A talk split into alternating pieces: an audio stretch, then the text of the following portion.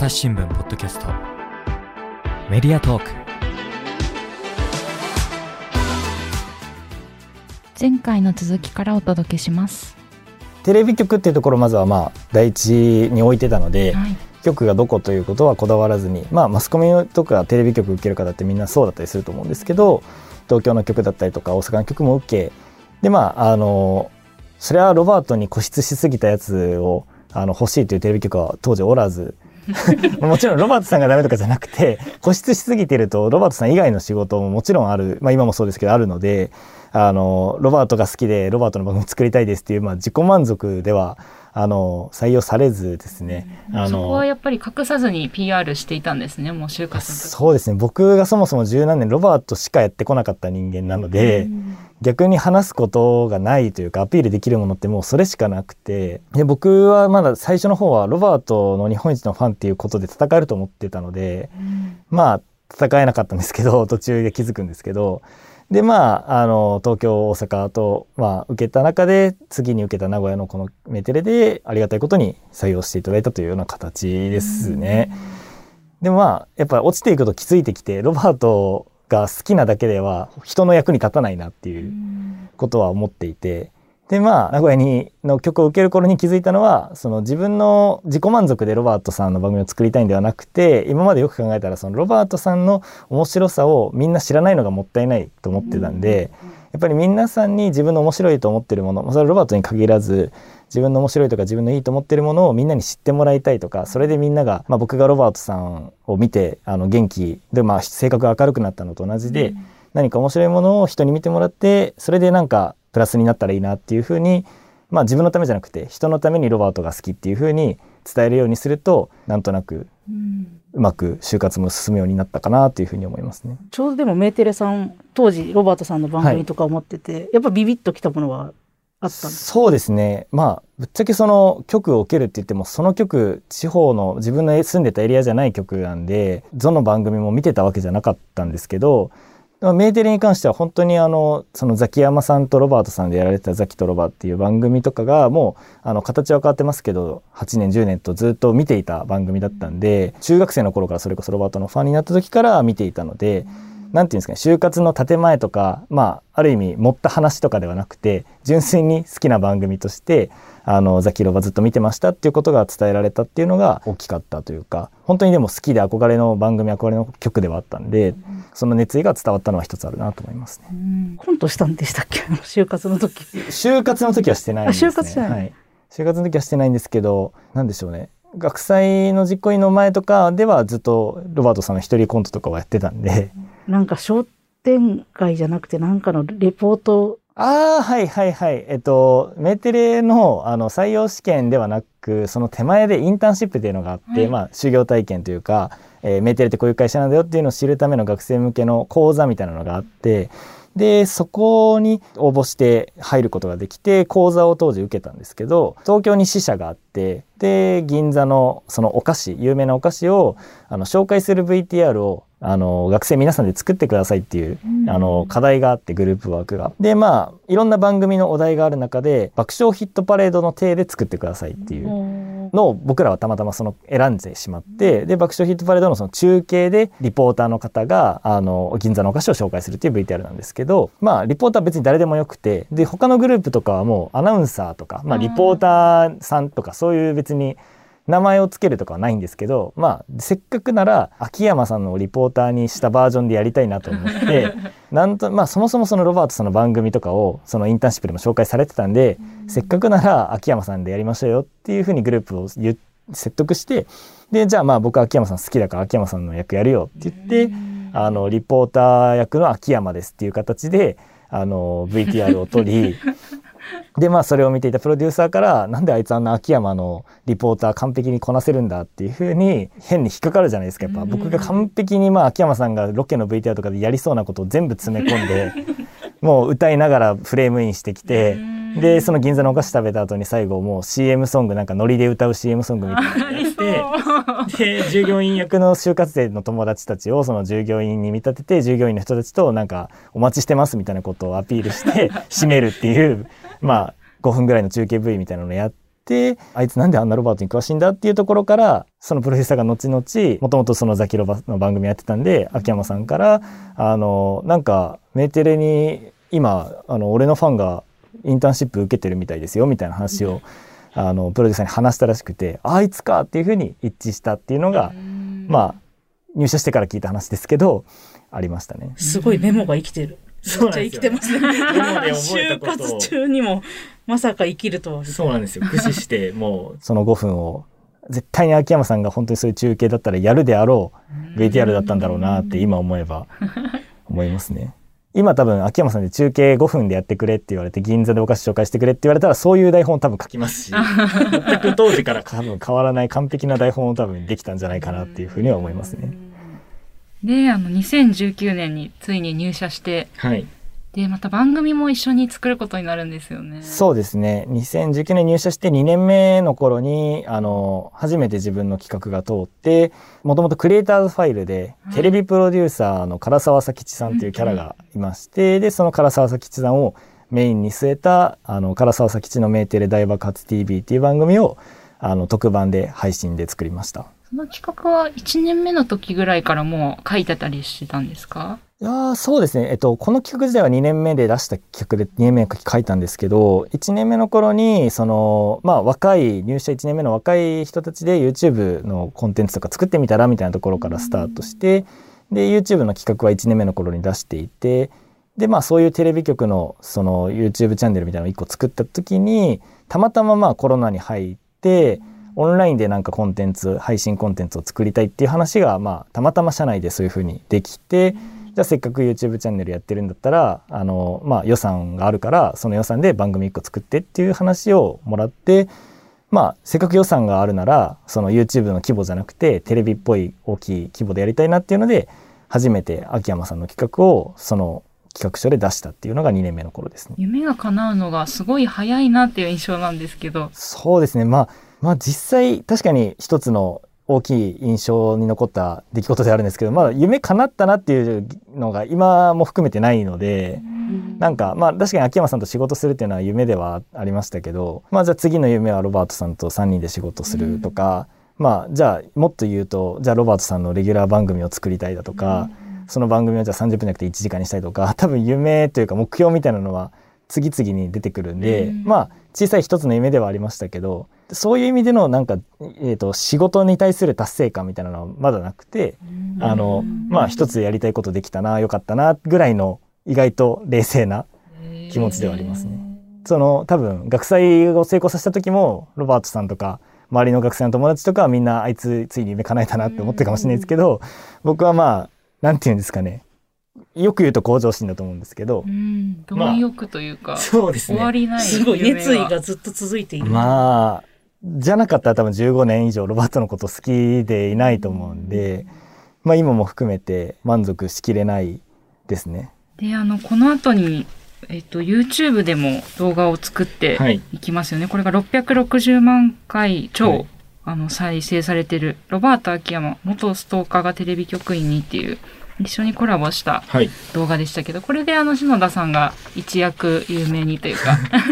そうですね、はい、あの本当にでもバズると思ってなかったというか、う単純にだって一それこそその就活の時に気づいたというか、まあ、僕がロバートの日本一のファンだっていうことに別に皆さんは興味ないんだなって気づいたところではあったんですよ。あのまあ、一ファンがっていう風な気持ちだったんで、まあ別にバズるわけじゃないけど、あの、まあそもそもこの動画を作る前に、ロバあの、秋山さんと一個番組を別で作っていて、その番組を、あの、地上波の番組を告知するための動画として、まあ出すんで、まあよくあるその制作者との対談、ディレクターと演者の、あの、アフタートークみたいなイメージで作ろうと思って作ったので、まさかまあ600万を超える再生数になるとは思っていなかったんで、まあ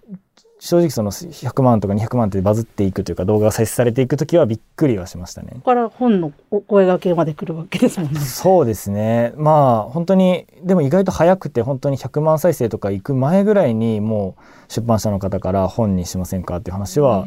いただいてでまあ確かにその動画のコメント欄とかも私はアイドルのオタクだけどあのすごい共感しましたとか、あの推してるものをこれだけ推し続けていいんだっていうふうに自信を持てましたみたいな 意外とそのお笑いではなく、まあ、ロバートさんのファンではない方とかからのコメント反響が大きかったんで。そういう意味ではあなるほど他のファンの方というかロバートさんに限らずお笑いに限らずいろんなファン界隈の方に共感してもらえたんだなっていうふうには感じてたので、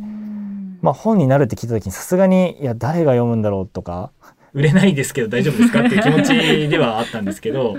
まあもしかしたらいろんなオタクの人に刺さるかもしれないですっていうふうにあの出版の方にも言っていただいてそのおかげであの本にまでたどり着くことができたという感じですね。これがもう1年前に出たばっかりの動画で、去年の10月ですけど、はい、そうですね。で、コメント欄も見てると、やっぱり今おっしゃったように、本当に、このロバート好きっていう人だけじゃない広がりというか、こう、生き方に篠田さんのこう、好きなものを追いかける、その姿に結構勇気をもらいましたみたいな、はい、なんかそういう見方をされる方が多いんだなっていうのは、びっくりでしたね。そうですね。なんか予想してました？かこういう反響が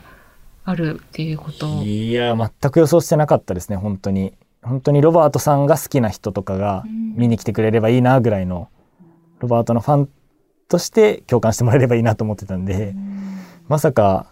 ロバートさん以外の人からの反響があるとは思わなかったですね。で他にもあの今配信コンテンツに力を入れて作ってらっしゃると思うんですけども、はい、あのどういうものを他には作ってらっしゃいますか？そうですね、えっと、レギュラーで担当している番組の YouTube チャンネルとかあとまあ独自のその YouTuber さんとの地上波の番組を作ったりもしているのでその YouTuber さんとどうやったら YouTube でバズりますかねっていうところを考えながら地上波で放送しない裏コンテンツみたいなのを、あの作って、まあ、試行錯誤しながら、まあ、やっぱり社内はあのテレビ局ではあるので、社内はやっぱりテレビの作るプロたちが、えー、先輩いっぱいいると思うんですけど、まあそこで戦っても僕は多分そこの先輩たちに追いつくのは難しいんで、まあ、それもやりながらテレビの勉強もしながらあの配信のコンテンツとか YouTube のコンテンツを誰よりも得意になれればいいなというふうなモチベーションでいろんな番組のコンテンツを作ってます。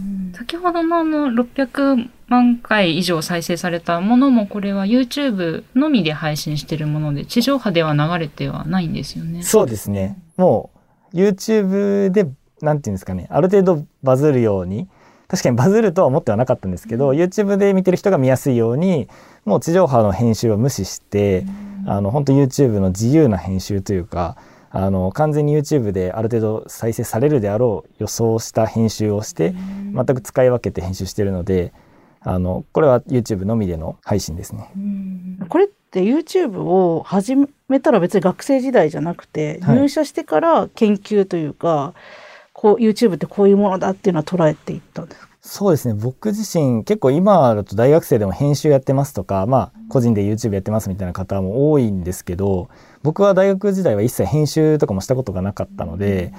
実際に編集 YouTube の編集ってこうだなとかっていうのは入社してからまあ、気づいたりとか学んだりとか作っていく中で知ってったっていうことがほとんどですね。で YouTube もあの見る量もやっぱりあの入社してから YouTube すごい見るようになりましたし、見てるからできる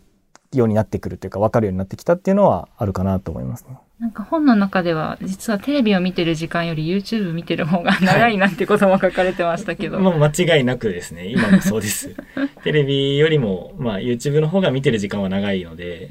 まあそれだけ流れてる量も多いというか、もう本当1秒に何千本と投稿されてる YouTube の世界なんで、あ、ね、の、膨大なコンテンツはまあ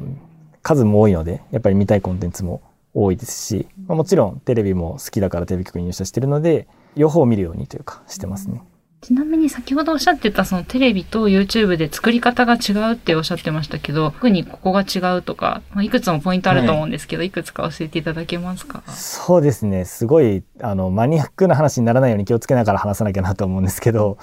まああのまあ、そもそもやっぱりテレビってナレーションがあったりだとか、はい、あとまあ本当にいろんな多くの人が携わって本当にプロフェッショナルな作り方をしてると僕は思っていてで、まあ、例えば一つの動画を撮るにもあのカメラマンさん音声さん照明さんでディレクターがいて出演者がいてで、えー、編集するにも編集をする編集マンさんがいてテロップを作る人がいてえー、ナレーションを読む人と撮る人がいて音をつける人がいてっていうふうにまあ本当にそれぞれの極めた人たちがある意味すごい完成度の高いものを作ってるっていうような感覚ででそれだけ完成度の高いものを作れる能力っていうのはディレクターとして身につけたいなっていうふうに思っているところではあってで一方でその YouTube っていうのはある意味何て言うんですかねそのその全部がある程度平たくできる人があのいいんだろうなと思っていてで実際に自分で秋山さんと対談したその動画600万再生の動画を作った時もまあもちろんカメラマンさんとかはいていただいたんですけど、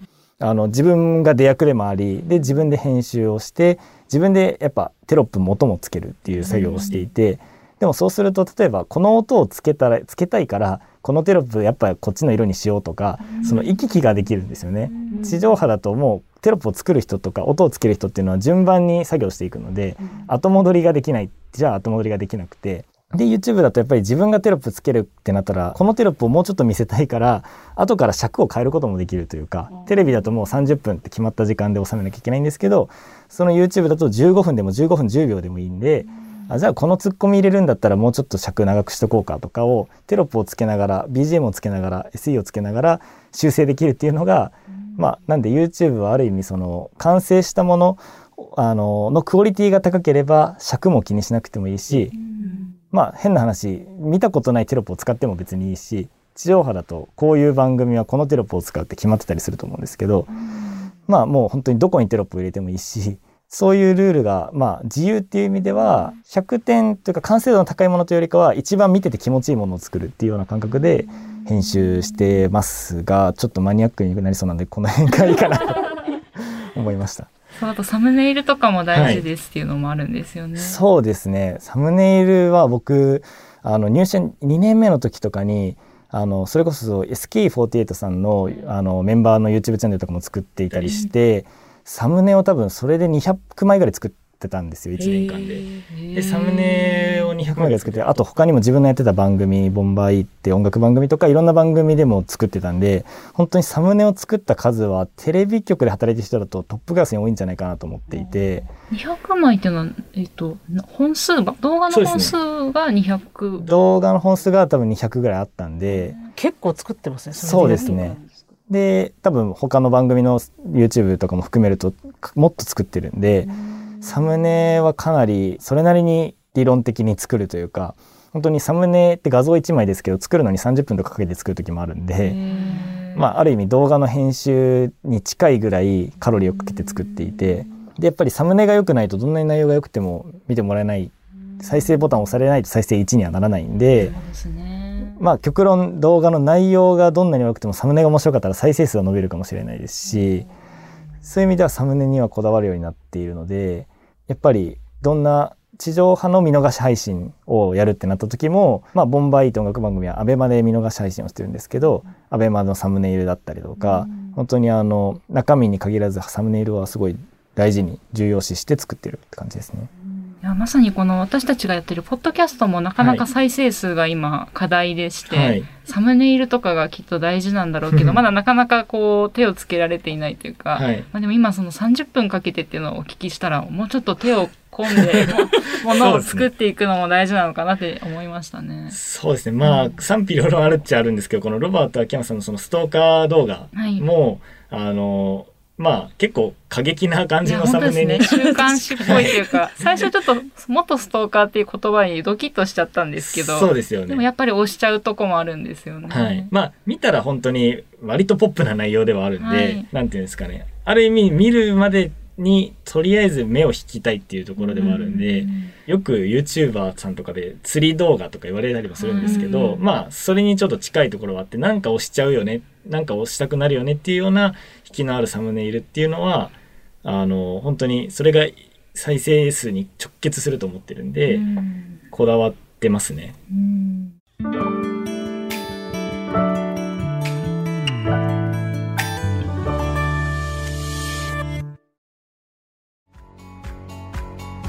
私は朝日新聞歩きき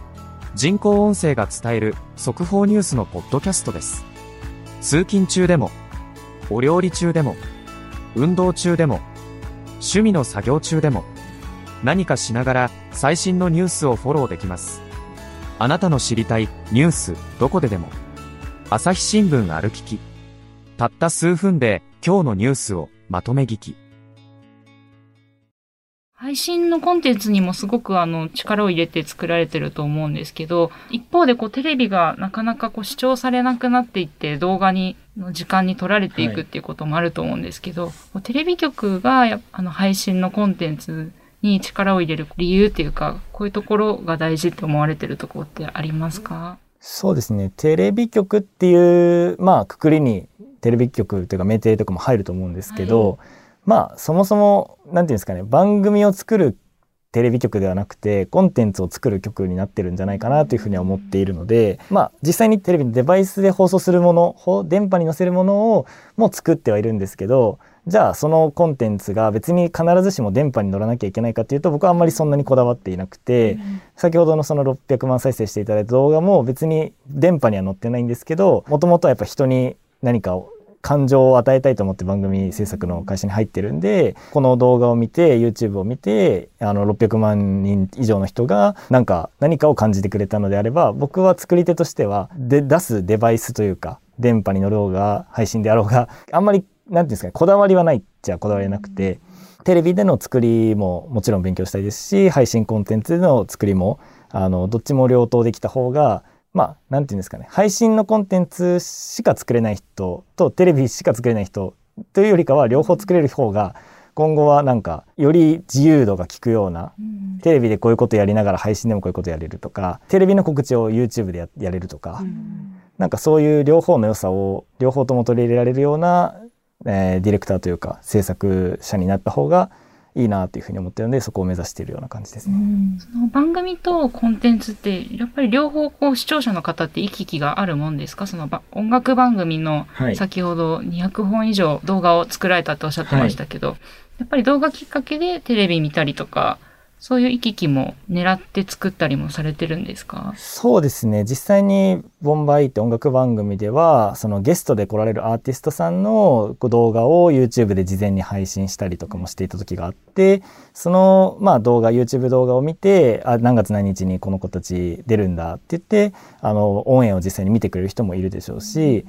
やっぱり、あの、本当に YouTuber さん YouTuber バンドとかも結構今いらっしゃったりするんで、そもそも YouTube でも人気がある。で YouTube でも人気あるけど音楽活動もしてますみたいなバンドさんとかが、あのゲストで音楽にボンバイに出られる時もあのやっぱり配信の YouTube 動画はすごい伸びたりするのでその動画を見た上であじゃあ地上波で音楽のパフォーマンスもするんだったら見ようかなっていうふうに見てくれる人。なんでまあ行き来は本当にあるかなとは思ってますね。うん今すごいロバートだけじゃなくて本当いろんなコンテンツに触れるようになったっていう感じなんですね。はいそうですね。まあ、さすがにそれこそ本当にロバート1個では、あの、仕事にならないっていうところもあって、で、まあ、それがじゃあ義務感でやってるかっていうとそうでもなくて、もともと本当に多分エンタメが好きだったから、ロバートというエンタメにハマったんだと思いますし、まあ、たまたま1日1時間というルールに縛られてたからロバートしか見なかったんですけど、まあ、1日24時間そもそもこの仕事というかテレビ局にいるとまあ仕事中に仮にアーティストさんの MV を見ててもああ篠田仕事してんだなって思われるラッキーな会社には入ったのであの、まあ、1日24時間仕事でもありテレビを見ていい時間、えー、コンテンツを見ていい時間でもあると思ってるんで1日1時間が24時間になったっていうことは24倍エンタメに触れれるので。今は本当にロバートに限らずあの音楽のアーティストさんアイドルも含めえー、他の芸人さんも含めあのいろんなコンテンツにできるだけ触れるようにはしてますね。本当に15、6年って押す時間としても長いと思うんですね。まあアイドルとかってこう、はい、卒業があったりとか、はい、あるいは解散したりとかいろいろ終わりがあったりするもんですけど、長くロバートをしてきて、改めてこう一緒に番組を作ったりして感じる魅力というか、こんだけ長く押せる理由ってどこにあると思いますか？あ秋山さんとしかまだお仕事は実際にはあの自分の番組を作るっていうところではできてないので、まあ、秋山さんとかで言うと本当にあの真面目に笑いにストイックな方だなっていうふうには作る時にも感じていて本当に打ち合わせでふわっと出たことが本当に本番で爆笑になったりだとかよくあるのはその秋山さんってあのプライベートでも変なことをする方だと僕は思っていて、まあ、学祭の話に戻るんですけど学祭のあのゲストというか学祭でロバートさん来ていただいた時にあの僕がシーバーを持ってたんですよ。いわゆるあの無線？はい、トランシーバーを持っていてで秋山さんがそのシーバーがプープーってなってるのを見ていや絶対それ使わないだろうみたいな。LINE でやり取りできるだろう今の時代。って言われて、まあ、シーバーをバカにされていて でまあシーバーを取られて僕がまあ全実行委員とつながってるそのシーバーに向かって秋山さんが急にあの緊急事態です。ステージに集合してくれ。緊急事態だ。緊急事態って言ったんですよ。そしたらもうステージ中にあの全実行委員が集まっちゃって。で別にカメラも回ってなければあのお客さんにも映ってない見えてないところでそんなしょうもないことを子供のような少年の顔でされる秋山さんを見ると本当にもうプライベートからそういう笑いにストイックというかあの別にそれをしなくても僕がそれをしたとしても僕の一人の笑いしか取れないにもかかわらずそれに対して面白いからやってみるとか笑笑いになんかストイックで真面目な方なんだなというふうに感じたのでなんか仕事をしていてもそういう一面が多くあってなんかなんて言うんですかねもっと僕もストイックになったらもっと面白くなれ面白いものを作れるようになれるのかなっていうふうには思いますね。いや十分ストイックですけどね。本当メモをずっと書き続け追い続け。今両方テレビも配信も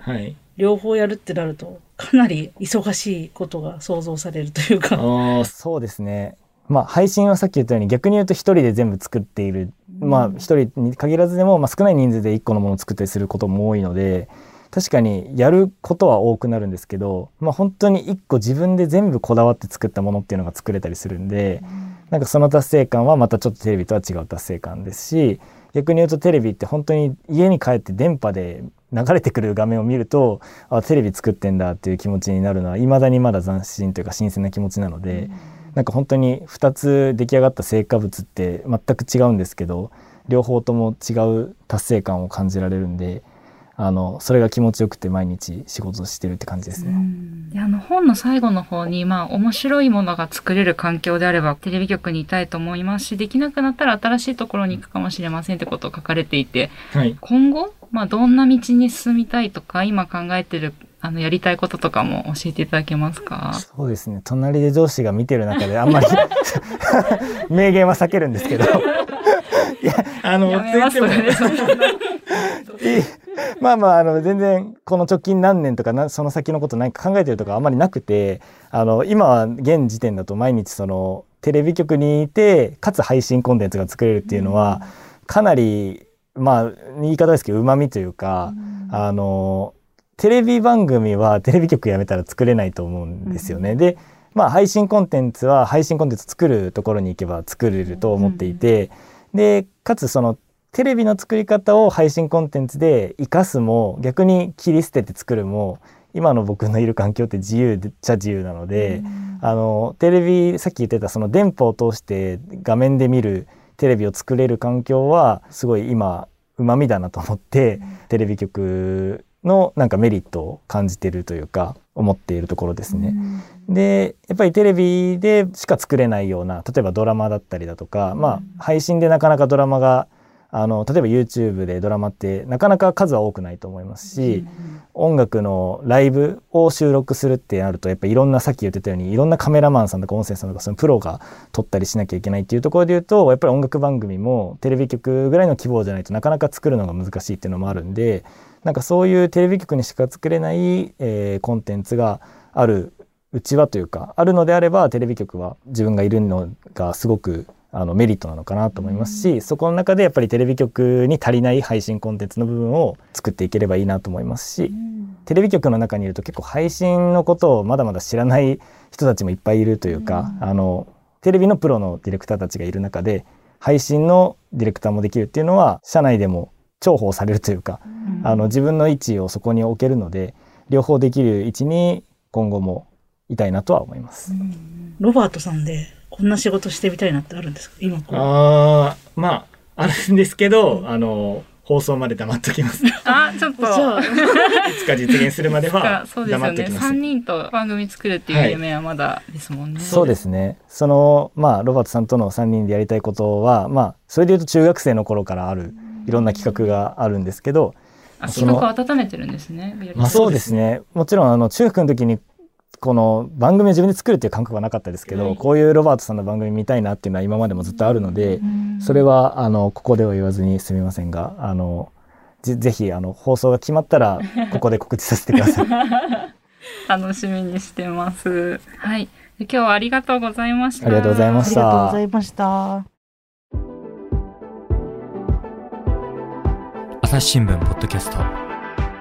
メディアトークえっ、と篠田さんから告知の方もお願いできますか？はい。えっ、ー、とまあ私のこのロバートさんとあのファンと推しの15年の記録がされている本がありましてロバートの元ストーカーがテレビ局員になるメモ少年という本がありましてですね先日重版もさせていただいてありがとうございます、はい、ありがとうございます。本当にあの買っていただいた皆さんのおかげで重版もできましてですね。あの帯はもともと秋山さんに帯書いていただいてたんですけど山本さんからも馬場さんからも帯を書いていただきましてあの重版した本が今、えー、Amazon でも発売されてますし全国の書店でも発売されてますのでよければ、えー、読んでいただければと思います。これは何時間分のインタビューを本にしたんでしたっけ？30時間以上は喋ってますね。うもうあの3、4時間のズーム会議を10日以上は絶対やってるんで。いや本当今日はぎゅっと番組でお話ししていただきましたけど、はい、この他にも秋山さんのお父さんのお店で働いてた話とかですね、はい、もういろいろ面白い話が本の中にあります、公のラジオでとかそういうあの公の媒体では言えないような話も 本だからギリ OK だろみたいな話もあります、ね、うまいですね。ちょっともう皆さん読みたくなっちゃうと思います。秋山さんの親父さんのあのやばい話が入ってます。ちょっとギリギリ多分僕も地上波だったら絶対放送しないような内容が入ってますんで。はい。よければ読んでいただければと思います。あと番組も今、はいえっと、担当されてるものがあります、ね、そうですね。えっと、ボンバー E という音楽番組。こちらは、あの、放送は東海エリア、愛知、岐阜、三重の3県なんですけど、 ABEMA で見逃し配信をやっていたりだとか、YouTube チャンネルもあります。ので、よしければ見ていただきたいですし、あと、えっ、と、YouTuber のパパラピーズさんというお二人と一緒にやっているレッツホットイベントパパラピーズという、えー、ミニ枠の5分の番組があるんですけど、その番組も YouTube で、えー、見逃し配信だったり、さっき言ってた独自のコンテンツ YouTuber さんと一緒にどうやったらバズるかなって考えながら作っているようなコンテンツもあるのでよければぜひ見ていただければと嬉しいです。えー、本日ありがとうございました。ありがとうございました。えー、朝日新聞ポッドキャスト朝日新聞の木田光がお届けしました。それではまたお会いしましょう。